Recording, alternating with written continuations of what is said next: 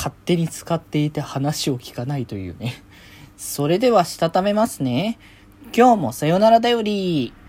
はーい、どうも、皆さん、こんばんは、デジェジでございます。はい、この番組は、今日という日に、さよならという気持ちを込め、聞いてくださる皆様にお手紙を綴るように、僕、デジェジがお話ししていきたいと思います。はーい、ということで、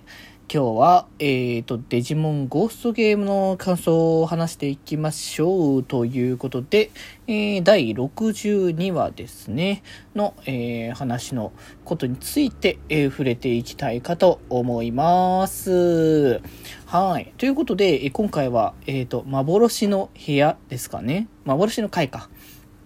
というところで、まあ、なんか、こう、マンションの、こう、噂的にね、その、幽霊マンションみたいなのが、こう、言われているマンションがあって、その、とも、そこに、その、ルイのね、友達がこう、住んでいてっていうところで、まあ、そのトラブルになってたので、こう、調査をね、しに行ったところ、まあ、急にね、その、謎の回、10、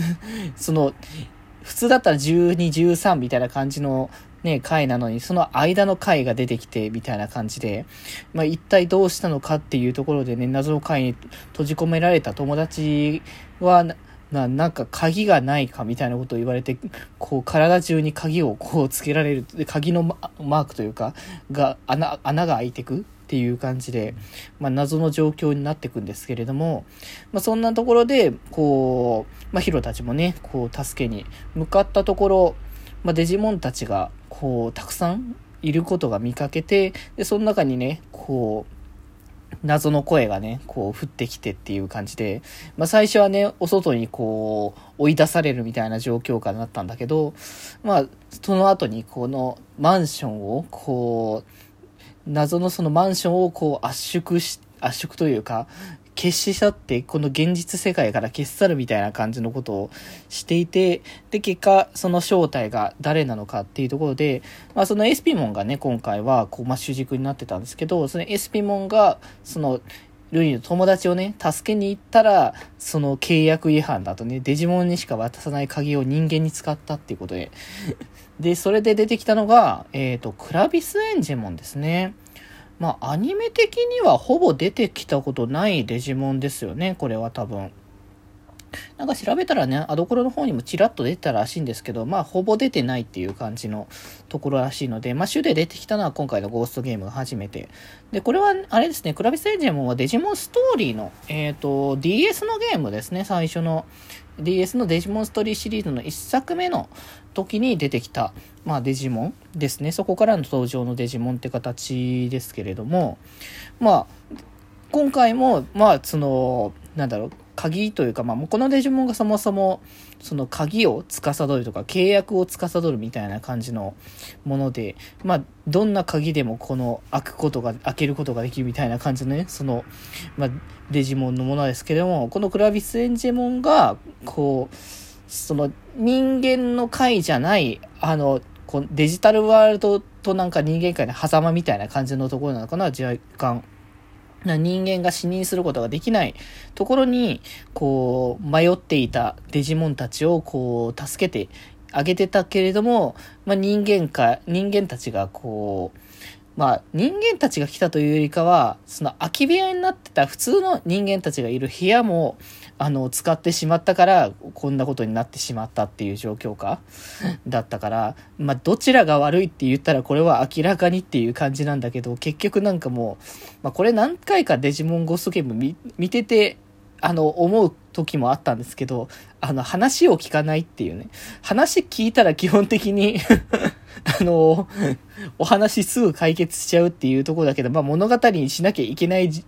理屈上、デジモンたちが基本話聞かないんだよねっていう。だ今回のクラビスエンジェンはもう、もう究極体でね、こう、こう天使系のデジモンだからこそ、こ落ち着いて物事を収めればいいものを何も人間たちの話を聞こうともせず、もうとにかく排除するみたいな感じの、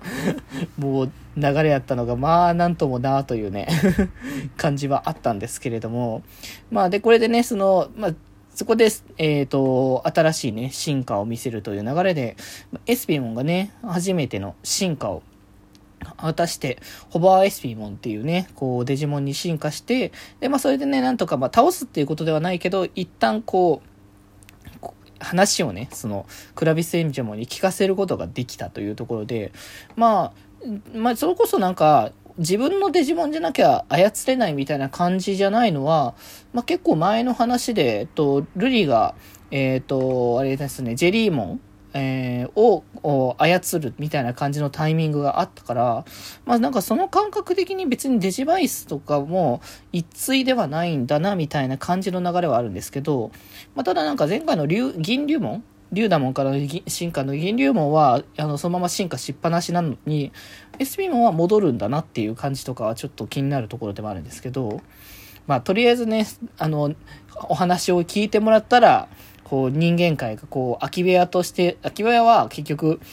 新しい人が入ってきたらね、使うことになるから、空き部屋は使わないで、その、あの、裏のね、世界の方だけでとどめていけばトラブルにならないっていうことを教えて、こう、まあ、一段落という形で、もう本当に人騒がせっていう感じの状況下ではあったんですけれども、